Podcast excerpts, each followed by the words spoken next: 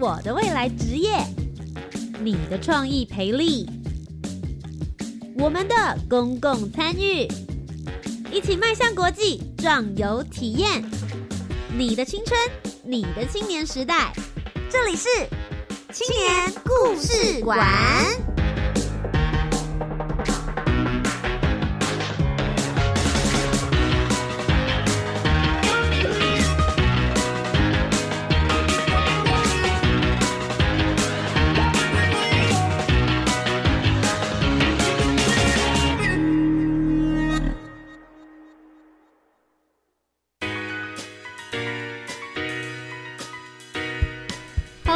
的听众朋友，大家好，大家晚安，欢迎来到由教育部青年发展署以及教育广播电台所共同制播的青年故事馆。我是节目主持人涂杰，很开心又在每周三晚上的七点零五分到八点钟，在教育广播电台跟大家相见了。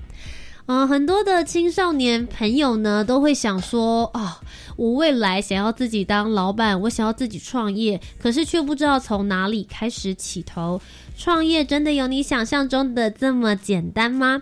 其实教育部青年发展署一直很鼓励大家，梦想不要只是在你的脑子里面想，而是应该要勇于付诸实践。除了在学校里面你可以获得相关的资源之外呢，其实每一年的时候都有一个叫做 U Star 创新创业计划，可以提供给十八到三十五岁的青年一起来争取。这个计划最主要就是辅助这一些你脑子里面有想法，想要真的实践它的青年们，把你们的 idea 勇敢的推出来吧。我们一起透过这些业界的老师们来评估看看，应该要怎么样才能够把这些梦想化为真实的果实。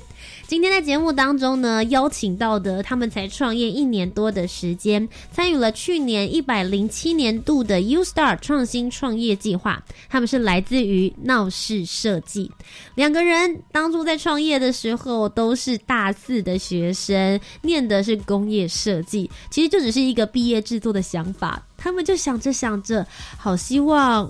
我的产品，这些宝宝们可以量产出来，让世人可以看得到他们的优秀，所以他们就抱着他们的企划书，跑到了 U Star 创新创业计划，经过了种种挑战，也到了泽泽募资平台上面，获得了非常好的回响。现在已经准备要把他们的第一个品牌小默契带给大家了。究竟这一路创业的过程之中有什么样子的心路历程？真的像大家想象中的一样，创业只要冲一发这么简单就好吗？一起来听听他们的故事吧！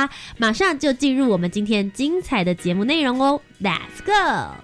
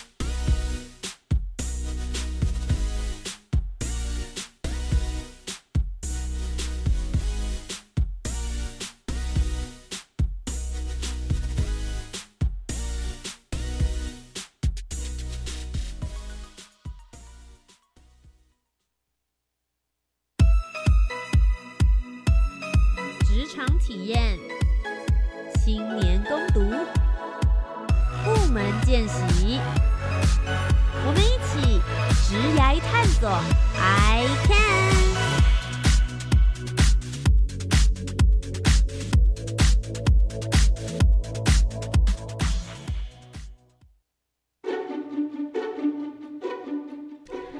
到由教育部青年发展署以及教育广播电台所共同制播的青年故事馆。我是节目主持人涂杰。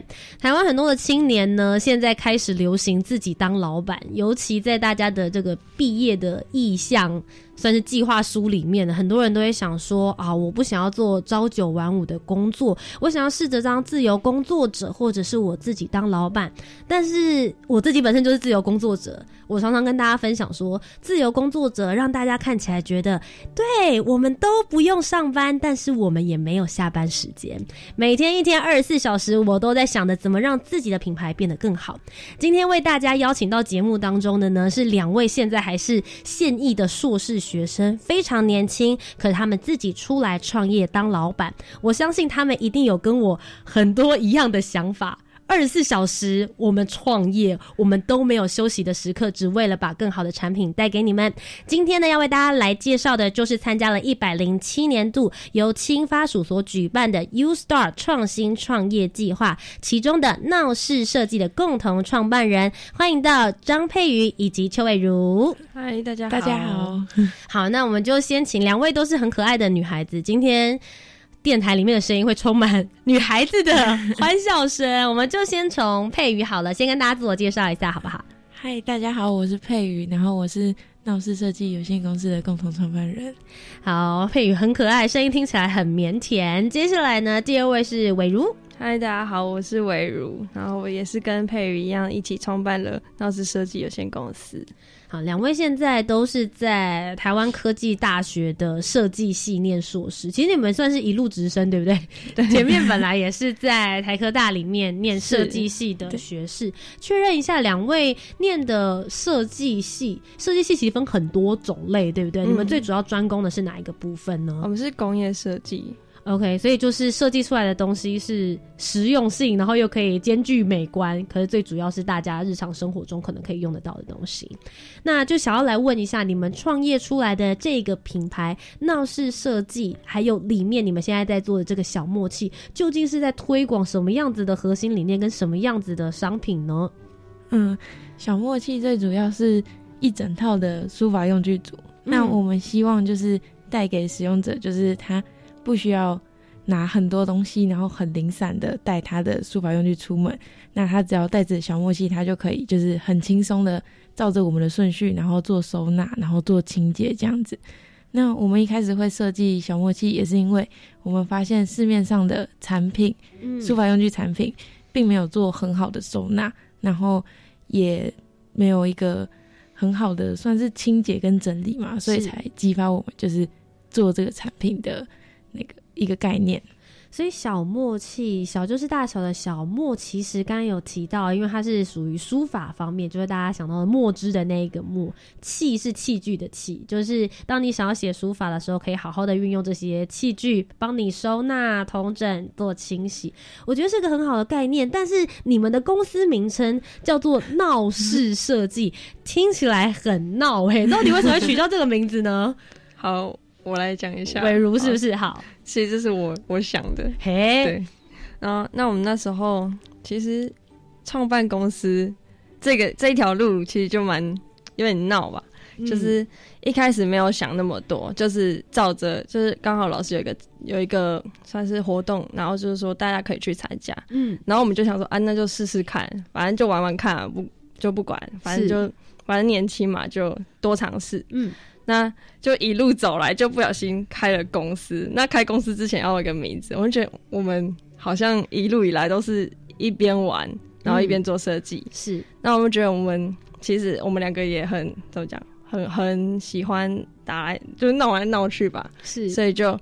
就觉得闹市设计就很适合我们两个创业的理念，然后也有创业故事在里面，这样是，所以其实就是透过生活这样子，不论是彼此打闹啊，然后激发出你们的灵感想象，是，所以你们的应该说创作出来的商品都是生活里面去激发出来，不是会很硬的，然后大家很难去了解没有温度的东西。对，那。为什么会想要创业？这不是一般的你们这种大四的时候开始创业的嘛？对不对？对，这一般不会是就是安逸的大学生会做的事情啊！怎么会想要走上这一条路呢？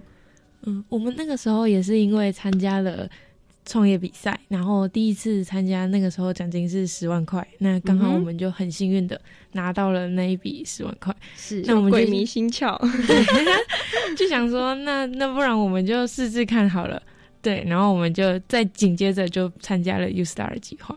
那可不可以跟大家分享一下这个 U Star 计划到底实际帮助你了什么？然后整个走的这个流程，你们获得的补助到现在，哎，闹事应该算是开始上了轨道，也开始把你们的第一个小 baby 就是创作出来的商品获得大家蛮大广大的回响。好好的跟大家聊一下这些创业的过程好了。一开始 U Star 究竟帮助你们什么呢？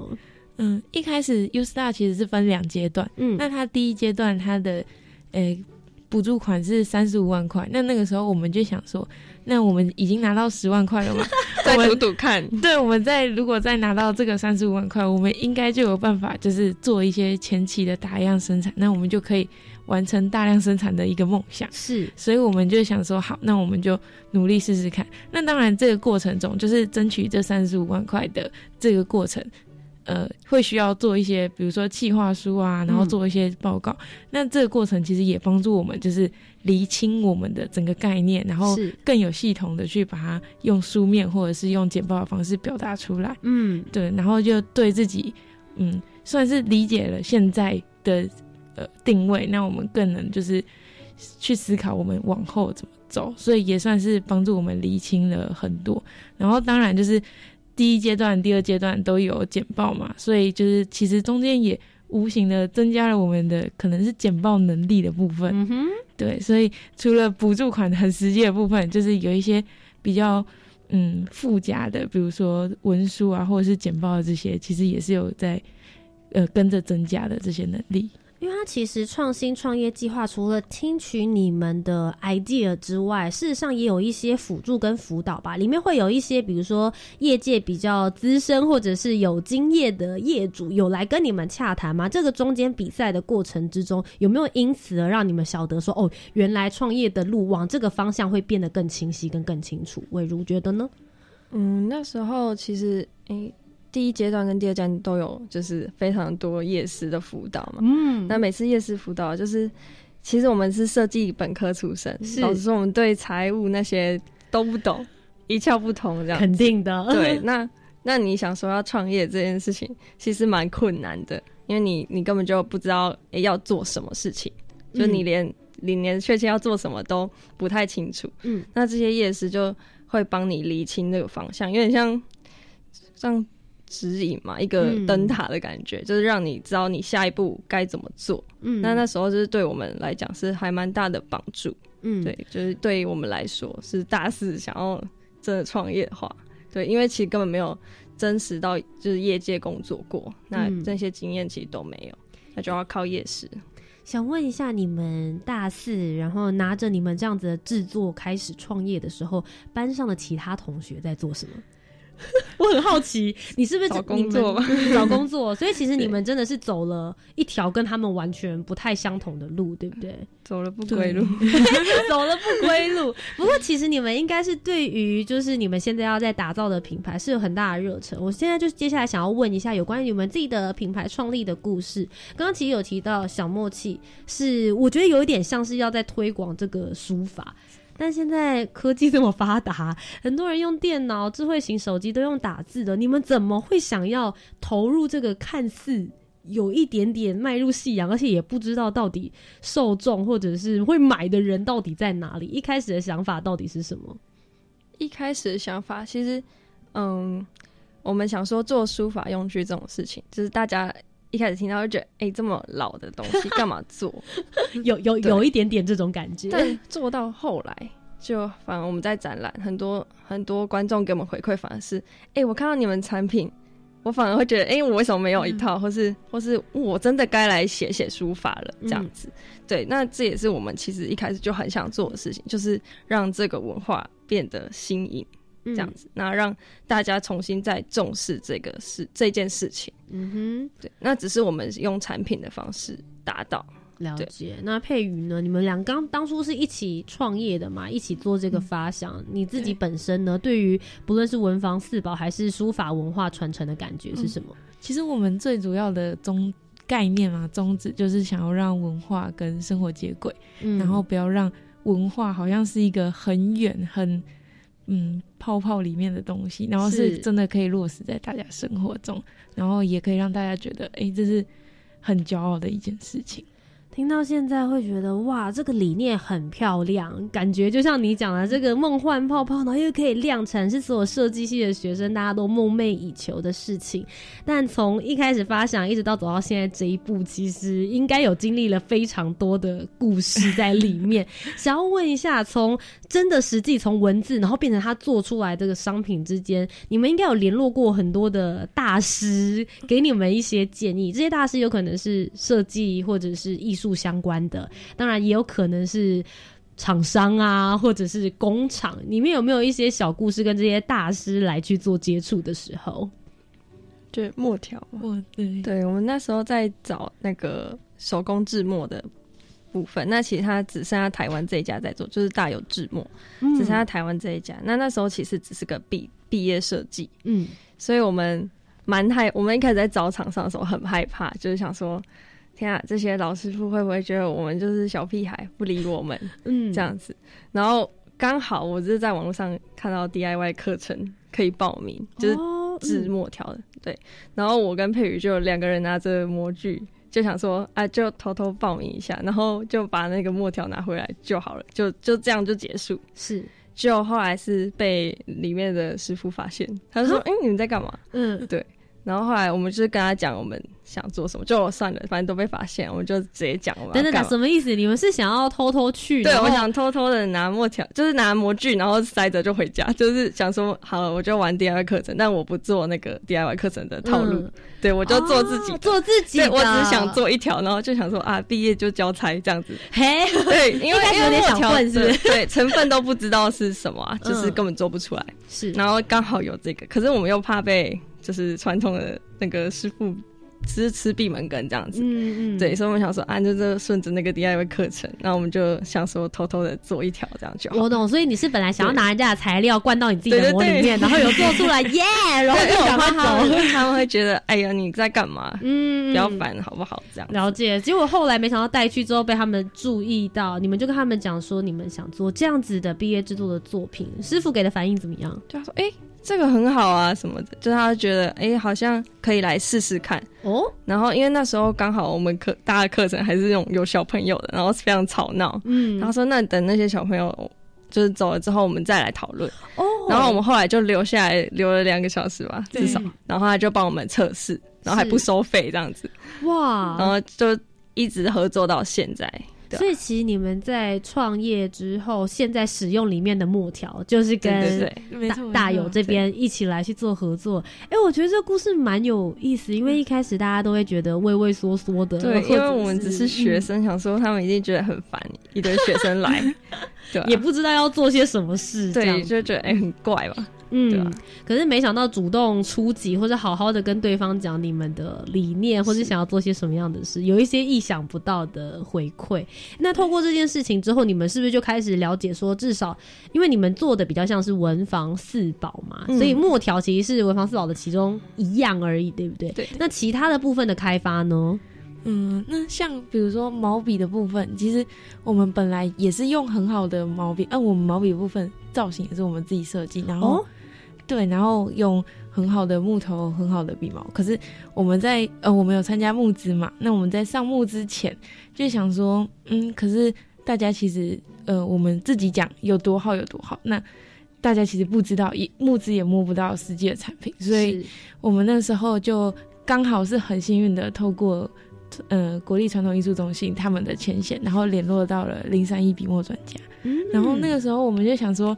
又是一样的心情，就是两个小屁孩，然后又去找人家谈，人家都已经是大品牌了，我们在干嘛？对，因为他们在台湾做笔也做一百多年了，然后想说两个小屁孩，然后可是我们就想说不管，就很还是很想找他。然后我记得那一天也是，我们其实我们其实都不是台北人，我们那时候就是跑上来台北，然后。赶快就是去跟李三一他们的总经理谈这件事情，然后本来以为可能就是会被拒绝啊，但是后来也是，嗯得到了还不错的回馈，然后他也是很热心的，就是帮我们，然后跟我们一起讨论，然后还甚至还给我们建议说，哦，我觉得你们如果是针对这个市场的话，应该要用什么样的毛比较适合这样子。嗯，所以其实我们一开始预设立场，你你们两个一开始预设立场都觉得人家你们是小屁孩哎，就觉得我们还是学生，嗯，就是觉得好像因为那时候也没开公司，嗯，其实就只是刚毕业没多久，嗯，对。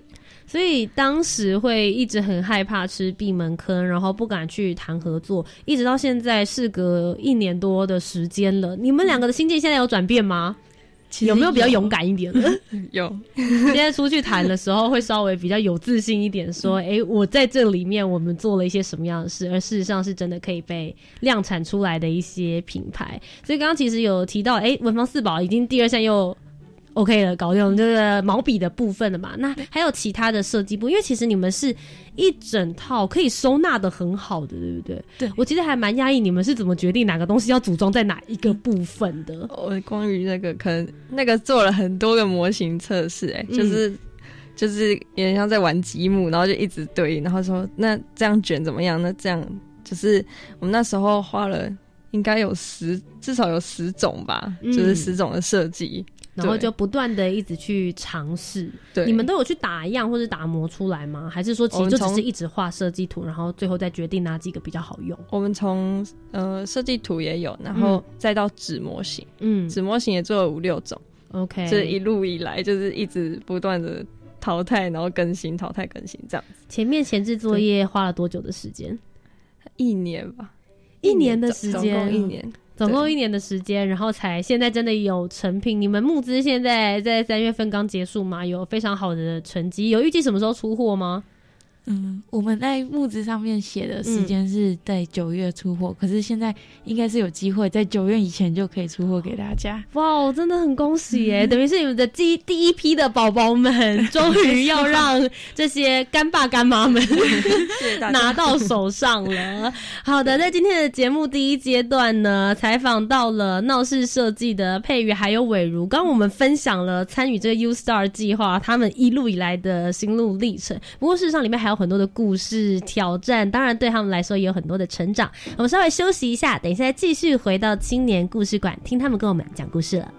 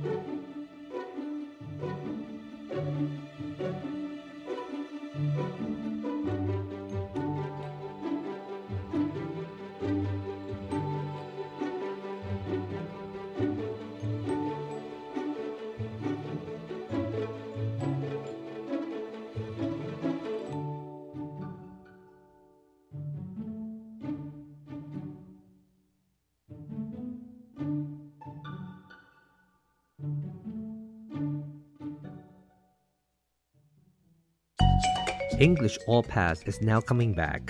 久违的超级英语通系列节目回来了。这一次，骑兵老师要来强化你的口说能力。五月七号开始，周一到周五早上七点二十分，在国立教育广播电台，记得收听由骑兵老师制作主持的口说英语通。最后，请记得每日十分钟，让你变成英语通。我是骑兵老师，记得收听哦。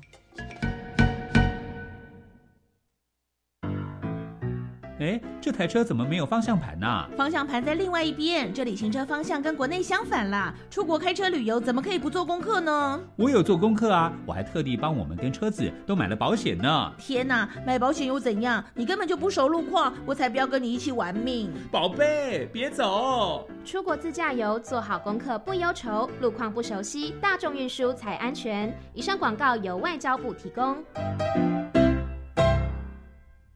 哇，炸鸡可乐咸酥鸡，同学，你常常这样吃都没有蔬菜，很不健康哎。有什么办法？我又没像你这么好，住家里。No，我也常外食啊，不过我还是能吃到足量蔬菜，因为我都参考教育部制作的《如何吃足量蔬菜教学手册》，才会吃得健康又营养。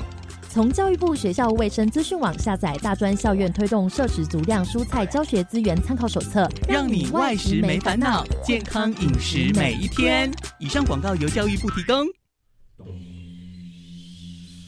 朋友们朋友们朋友们，秋来小雨烟台，我们是台北室内合唱团，您现在收听的是教育广播电台。欢迎回到教育广播电台，你现在收听到的节目是青年故事馆，我是节目主持人涂杰。今天节目当中为大家邀请到的是参加了一百零七年度 U Star 创新创业计划非常年轻的两位共同创办人，闹市设计的张佩瑜以及邱伟如。嗨，大家好，好，再跟大家自我介绍一次好了，因为我们都是女生的声音，听众朋友可能还是会有一点点 confuse。首先呢，是非常有想法，但是声音稍微有一点腼腆的佩瑜。大家好，我是佩瑜，然后我是闹市设计有限公司的共同创办人。接下来为大家介绍的是伟如，其实她在开麦的时候，我觉得是一个非常有想法的女生。她关掉麦的时候，我个人觉得还蛮好笑的。不知道为什么关麦的那些笑点，在开麦的时候都不讲。好，欢迎伟如。嗨，大家好，我是伟如。好，接下来继续跟大家聊一聊你们的创业故事。其实很多人都会很好奇。短短的一年多的时间，其实你们已经达到了很多人创业弄很久却达不成的成果。先跟大家聊一下你们在这个泽泽募资上面的成效跟成果好了，我觉得听起来是非常值得骄傲的部分。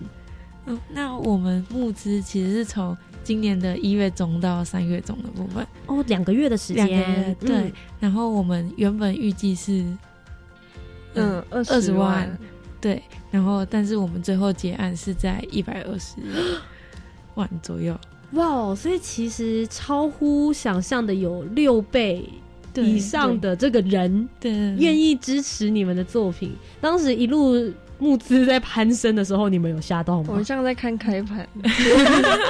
你说第一天晚上，第一天晚上我还去佩瑜家，嗯，然后我们两个就是在那边吃，就是吃东西，然后一边看开盘，然后就是 哇，好兴奋，好兴奋，对，就很感动这样子。嗯，因为其实你们在募资平台上面，不论是文案的部分啊，照片的部分，写的其实都蛮详细，照片也拍的好有质感哦。可不可以跟我们分享一下？因为你们算是设计系的学生嘛，前面有提到创办一家公司，不只是设计商品，其实还有其他很多营运方啦、财务。方甚至是行销方面的，跟我们来分享一下这几个面向，你们是怎么样在这个闹市设计，然后推广小默契这个品牌的时候，你们一步一步建立起来，在哪里学到这些相关事情的？其实怎么讲，边做边学吧，就是像我们在泽泽上面，就是平台上面，他会教我们怎么去做。就是执行，因为他们已经其实蛮多年的，嗯，那他们会有，就是你可能要预热要怎么做，然后行销要怎么丢，然后广告怎么下，是，所以其实是跟直接很扎实跟业界的人学他们怎么做的，对，然后就是照着他们的像是轨道已经铺好的轨道，然后我们就就是跟着他们走这样子。你们自己本身经历过这些事情的时候，有没有听到一些旁边的声音，就说啊，反正就是年轻人尝试一下啦，失败也是有可能，就是没这么看好的声音，你们有听到过这一些吗？嗯，多多少少都还是会有，而且我们有的时候也会怀疑自己，哎，我们为什么就是可以走到这边？可是，嗯，想到就是我们的产品啊，或者是自己的理念想法的时候，又会觉得，嗯。没错，我们就是要继续往前走。现在看起来看似非常成功的背后，一定要有很多的心力啊，也有很多很辛苦的时刻。中间有没有遇到什么特别大的挫折，或者是你们比较印象深刻的挑战故事，可以跟听众朋友分享呢？嗯，我这边可以分享一下哦，因为我们募资的时间是在一月中到三月中嘛，嗯，那这中间刚好有经历一段是农历年。哦，对，春节时刻，对，然后因为我们的行销的计划，就是我们在做推广的这个部分有很多实体活动，那我们有一个活动刚好在这个时间，就是我们呃印了很多春联，然后给大家试写，用我们的产品写，那我们就出去摆活动，就是摆市集啊，然后去百货公司，哇，对，然后那个时候我记得我们就是最最紧急一次，有一次就是我们呃。这个六日结束，礼拜一要上木子了。那这个六日，我们原本安排的活动的市集，就是跟我们说，呃，不好意思，你们没有录取。对，可是呃，我们突然的吗？呃，是他公布的时间，就是我们非常的紧。OK，对对，他就压的很紧。那我们没有录取，可是紧接着礼拜一就要。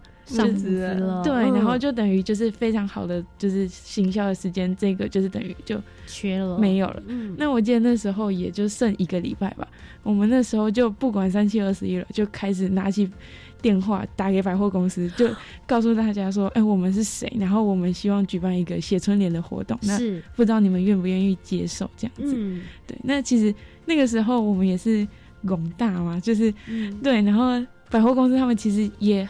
还蛮愿意的，比我们想象中的友善很多。嗯，对，然后我们就是发，就是跟他们提案，然后做报告。其实也剩一个礼拜，他们也很赶，那他们还是很愿意，就是帮助我们。所以我们那个时候是有顺利的，就是在那个六日还是有进行活动，而且成效其实很不错。所以你们后来呃，总共打了多少家的百货公司？最后那个礼拜六、礼拜天在哪里做活动呢？嗯，我们最后那个礼拜六日是在板桥，哎，不是板桥，在。在综合环球，综合环球对，然后是举办就是写春联的活动。那我们比较特别，是因为大家。通常拿到毛笔不会写春，就是不会写毛笔字的话，嗯，通常会有点排斥这个活动，会有点害怕，想说啊，在大家面前出糗。对对对对对。那因为我们春联比较特别，我们在上面，因为今年是猪年嘛，我们在在上面印了很多小猪的图案，这浅浅的浮水印，所以大家就可以照着描。那像百货公司啊、市集这种很多亲子出现的地方，那小朋友就会觉得，哎，我想要画画看，反正我就照着画。那大人也会觉得，哦。很不错，就是让小朋友画画看。那我们的方式又是采，就是你只要帮我们按赞分享，然后我们就给你一张春联，就是不收费的。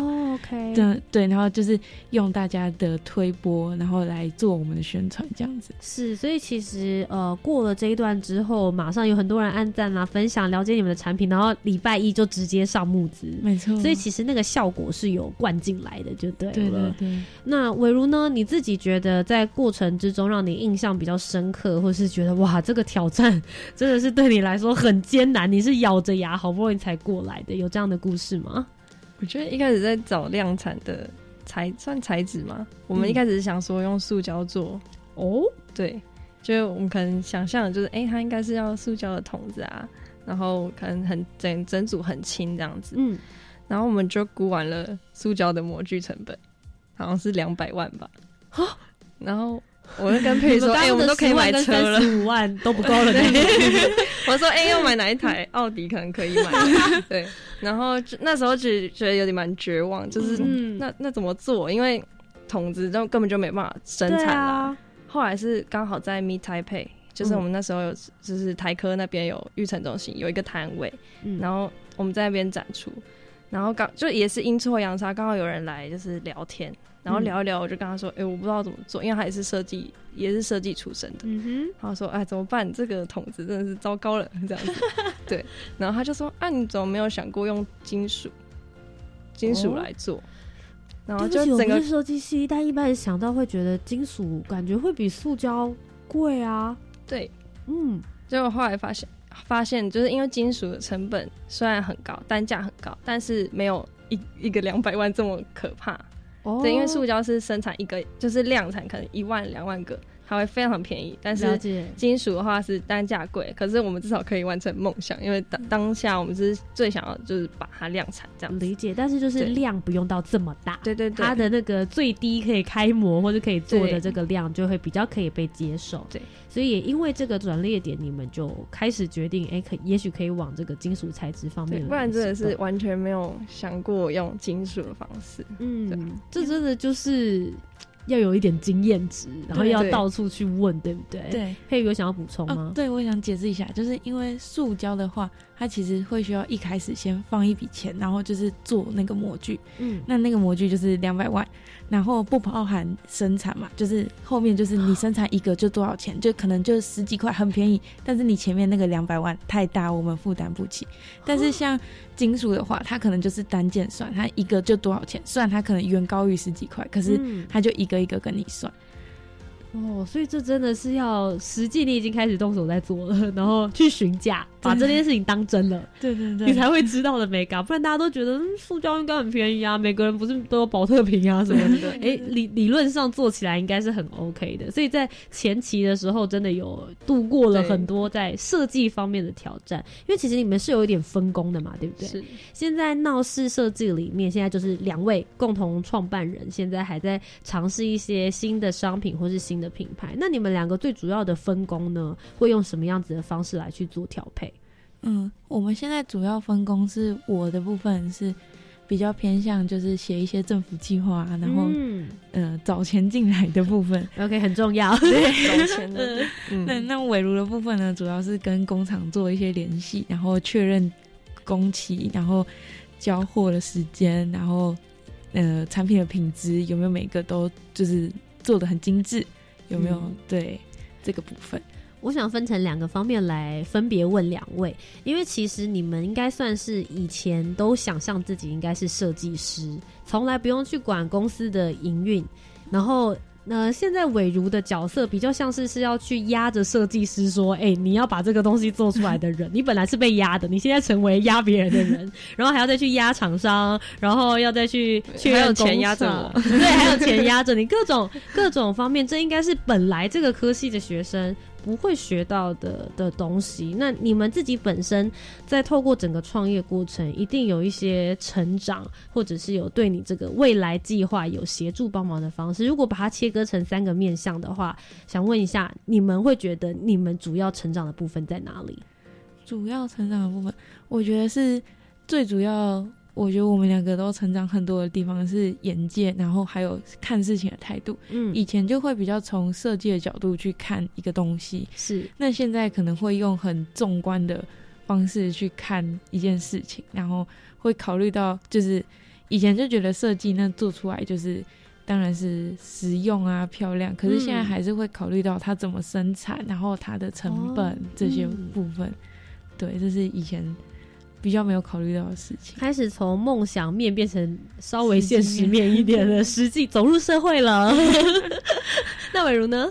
我我觉得应该是脸皮变很厚吧，因为我以前不敢打电话。哦，就是像联联络这种事情，我就觉得不要配鱼去吧，就是我不敢，我不敢打电话，是。我会很紧张。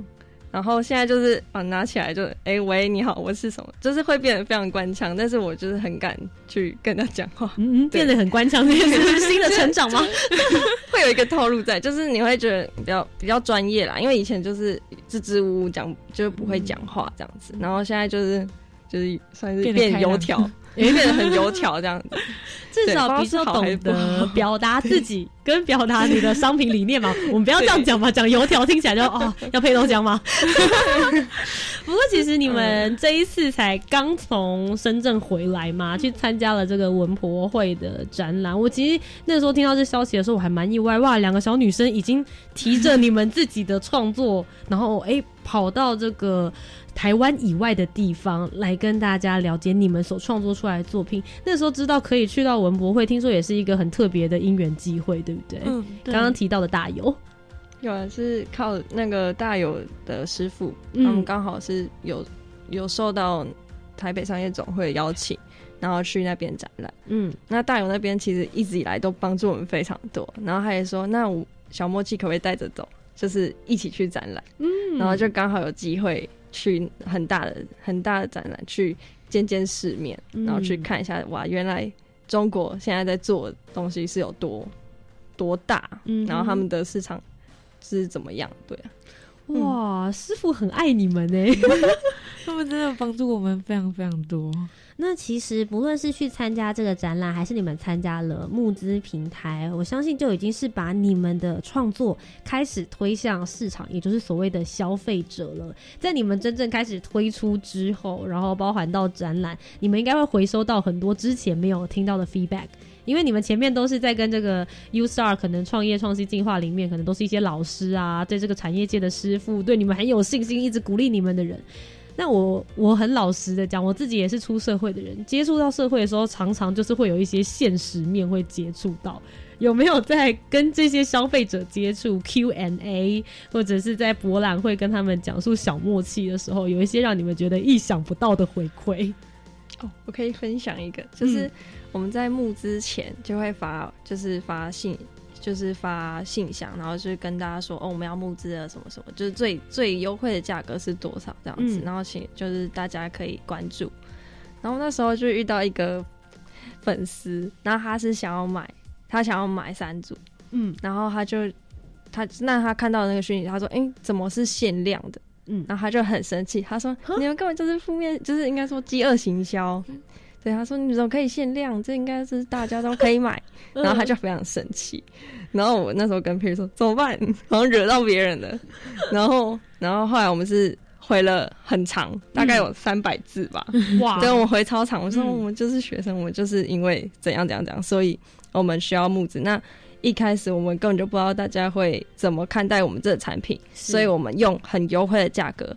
就是让大家想要购买，那我们就是想要完成先达标这样子。嗯嗯嗯。那他后来顺利抢到之后，他抢到三组，然后他就很开心说：“啊，你们要加油什么的。”然后觉得嗯，反应好多，就是从从本来有点生气，然后变得超级支持我们。是转变上面还蛮 大的。对，所以这个是网络上面的。那你们这一次去文博会的现场呢，来跟你们接触的这些人，有没有让你们有一些回馈，也是比较印象深刻的地方？回馈的部分，其实因为我们呃拿去文博会的时候，大部分呃有呃怎么讲，就是在台湾的话，其实我们都会觉得哦，一百桶一次买就是批发就很多了，嗯，对，然后。可是他们每次来都是，比如说批发商，他们就是一千桶、一万桶，怎么算？就是一个很大的量。然后那时候我跟伟如就说：“惨了惨了，他要一万桶的报价，我们说不定一万桶啊，还生不出一万桶给他，就是因为我们的墨跟笔都是手工做的嘛。”哦，对，就是。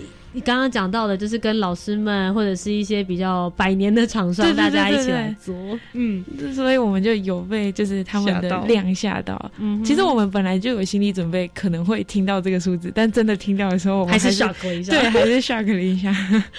所以实际上面来讲，那一天其实是有接触到更多不同的需求啦。那当然，他们可能也会开始跟你们讨价还价。你们在这个讨价还价的功力现在有变强吗？有，可是我们还是觉得。的就是在台湾，大家还是比较温和一点，所以就哎，有各种不同的方式，都让你们来尝试看看走入社会。你们其实算是。走的算蛮顺遂的啦，认真来说，这样子一年多的时间能够有这样子的一个成果，那在我们今天节目的最后，是不是可以鼓励一下？现在可能他们也跟你们一样，不论是现在可能是设计系的学生、在学的学生，或者是硕士的学生，他们也想着啊，我未来也想要来当老板的话，给他们一句鼓励的话吧。值得来参加 U Star 这样的创新创业计划吗？如果他们打算要自己创业了，有什么样子的注意事项想要给他们？哪一样配鱼先喽。嗯，我觉得就跟我们之前讲的一样，就是当你很认真想要做一件事情的时候，全世界都会来帮你。然后，当你真的想要创业的时候，其实。可以想到一定会遇到很多困难、很多挑战，但是不可否认是我们其实也遇到很多幸运的事情，然后遇到很多帮助我们的人。对，然后纵观来讲，我觉得就是，嗯，我们虽然这一路就是也是磕磕碰碰、跌跌撞撞的，但是我们还是觉得很庆幸，我们当时有就是鬼迷心窍，对，要创业，然后呃，开启了就是另外一个人生的感觉嘛。嗯，对。所以其实是会鼓励大家有机会的话，把想法都拿出来，我们一起来讨论，试试看有没有实现的可能性。好，那再来就是一直说他自己鬼迷心窍到现在，但是我是感觉到他被鬼迷心窍的蛮开心的啦，对，还想要继续被迷下去的感觉。伟如呢，给大家鼓励的话是什么？我觉得就是趁年轻就试试看，因为其实年轻就是你最大的本钱啊。嗯，对啊，如果你没有。因为我一开始其实就想要什么三十岁创业这样子，就觉得我三十岁要自己开工作室，然后创业，结果不小心拉到二十二岁就创业这样子。嗯，那也是很幸运遇到佩宇，然后一起就是抓着我一起往前冲这样子。嗯，对，我就觉得，嗯，如果你想要做一件事情，那你就趁现在开始去计划，然后你不做就真的不会知道会发生什么事情。嗯，其实伟如有提到一个我觉得蛮重要的重点，像参加教育部青年发展署这样的 U Star 计划的时候，他们其实里面也有规定，就是创业的团队必须要有一定的人数组成才能够来参与。有的时候创业只有一个人闷着头做。你反而很容易怀疑自己，然后不确定是否有可能。如果有两个人、有伙伴、三个人，大家彼此之间互相给予不同的意见，也许能够往前踏实，能够落实你自己真正的梦想。那今天再一次非常谢谢佩玉还有伟如来到我们的节目现场，谢谢。那也希望祝福你们，不论是闹市设计，还有你们的创业品牌小默契，之后还能够有更棒的表现。谢谢，谢谢。那我们接下来呢，就稍微休息一下，不要离开。等一下，青年故事馆要告诉大家更多有关于教育部青年发展署所举办的精彩活动喽。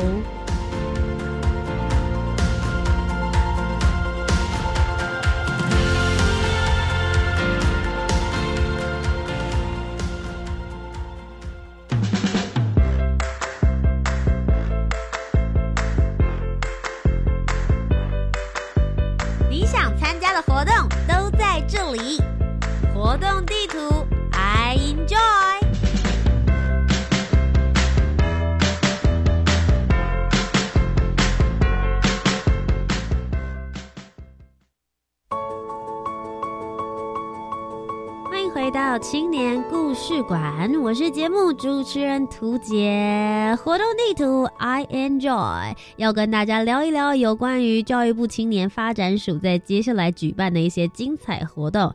十八到三十五岁的青年，或者是你们家如果有十八到三十五岁的青年呢，要仔细听好啦，这边真的有很多很棒的活动，或者是有非常棒的经费，邀请大家提出好的计划，一起来申请哦。首先呢，其实在这个暑假的时间快要到了，很多人会想要到海外去做度假打工，但是到底要怎么样才可以获得最正确的资讯？而且常常因为有大家去这个打工度假的时候，都只有一个人去，所以爸爸妈妈或者是家长难免会觉得比较担心，不晓得你获得的资讯是不是足够，或者正确性是否高。大家最担心的是海外被骗，那怎么办呢？所以呢，教育部青年发展署为了提供青年完整的海外度假打工资讯，并且保障青年的权益以及安全，在北区、中区、南区还有东区呢，办理了青年海外度假打工的一个宣导会。那这个宣导会呢，分别是在花莲、高雄、台州以及台北这四个城市来去做举办。最主要呢，就是由外交部以及度假打工协定国家的驻台代表现场会来解说。各国打工度假的申申请这个签证应该要怎么样子来做相关的流程以及注意事项。那来自不同国家的度假打工的青年呢，也会到现场来经验分享，提供最新的海外度假打工的相关讯息。各相关的机关呢，针对度假打工所提供的一些协助事项，像是海外的就业资讯。当地交通安全的规则，或者是海外医疗保险以及人口贩运等这些防治的条例呢，也都会在我们的宣导会里面哦。那我们相关的这个时间地点呢，欢迎大家可以上度假打工的宣导网站 i use dot use hub dot t w 就可以搜寻得到了。接下来下一个活动呢是青年路乐实践家的计划，最主要是希望能够鼓励青年运用服务学习的精神，依照偏乡学校或者是所在的社区以及你们所在的部落需求，结合自身专业技能。规划与偏乡互动的服务学习方案，就可以来去做协助偏乡教育的发展计划。现在我们已经要开始提案喽，一直到这个年度一百零八年的八月二十号为止，欢迎大家呢可以赶快提出你的优质计划。下一个活动呢，是一百零八年度的 U Start 创新创业计划第一阶段呢，即将要开始进行征建开跑了。最主要是希望能够提升校园创新创业的文化。教育部青年发展署持续的来推动 U Start 创新创业计划，它最主要就是分成两个阶段，来提供青年创业的团队一些补助，同时当然也有一些奖金啦。一百零八年度的第一阶段的征件呢，目前现在已经开跑了，将于六月十五号就会截止征件喽，所以大家还有十天左右的时间，通过第一阶段的审查的话，就可以获得创业基本开办费。三十五万元，那提供育成辅导的学校呢，也会获得育成费用的十五万元。那创业的团队除了通过第一阶段之外，还有机会可以再获得第二阶段，也就是去争取二十五万元到一百万元的创业基金哦。非常非常棒的资源，欢迎有志要创新创业的青年团队呢，可以来向我们提案。相关的讯息呢，当然也是到我们教育部青年发展署的网站，或者你上网搜寻 “U Star 创新创业计划”就可以了。不要忘记，我们的截止时间是一直到六月十五号为止，还有十天的时间，大家可以好好的想一想喽。下一个活动是一百零八年的大专校院学生会审议民主培训与推广计划。那这个计划其实之前在节目当中，我们也有邀请到大专校院的学生会来跟我们分享。最主要就是身为学生会的一份子呢，欢迎大家可以来参与这样子的培训计划，了解如何在你的学校里面就加入了审议民主相关的一些制度。在这边有机会可以认识各校的学生自治伙伴。还有专业的讲师来介绍如何用这个审议民主解决校园的问题，也欢迎呢，不论是这个学生会自己推荐，或者是老师，你觉得你们学校的学生会很优秀的话，也可以推荐他们过来。最主要我们分成两个区域，有南区跟北区。南区的培训时间是七月十三号到七月十四号，而北区的培训时间是七月二十七号到七月二十八号哦。一百零八年青年社区参与行动二点零 Change Maker 计划呢，现在即将要征求我们的 Dreamer，也就是这些梦想家了。为了让更多关心社区社会议题的青年有机会可以深入在地，一百零八年的青年社区参与行动二点零 Change Maker 计划。结合了非营利组织以及在地的青年团队，将带领着青年，也就是我们说的 Dreamer，到各种不同的行动场域进行一地的训练。透过参访、经验交流、导师以及课程的辅导，可以引导青年认识地方的事物。在培训的过程之中呢，去发想出行动的计划，希望能够协助开创在地创新跟发展。那这个活动呢，现在目前暂定是到。六月底为止，如果有想要相关的这个活动讯息的话，欢迎大家可以到教育部青年发展署的网站就可以搜寻得到喽。以上就是我们今天的青年故事馆的节目，希望大家都喜欢。不要忘记有喜欢的计划的话，赶快抓紧时间一起来了解并且申请哦。喜欢我们的节目，不要忘记每周三晚上的七点零五分到八点钟，我是节目主持人涂杰，让我们一起聆听青年的故事。我们下周再见了，拜拜。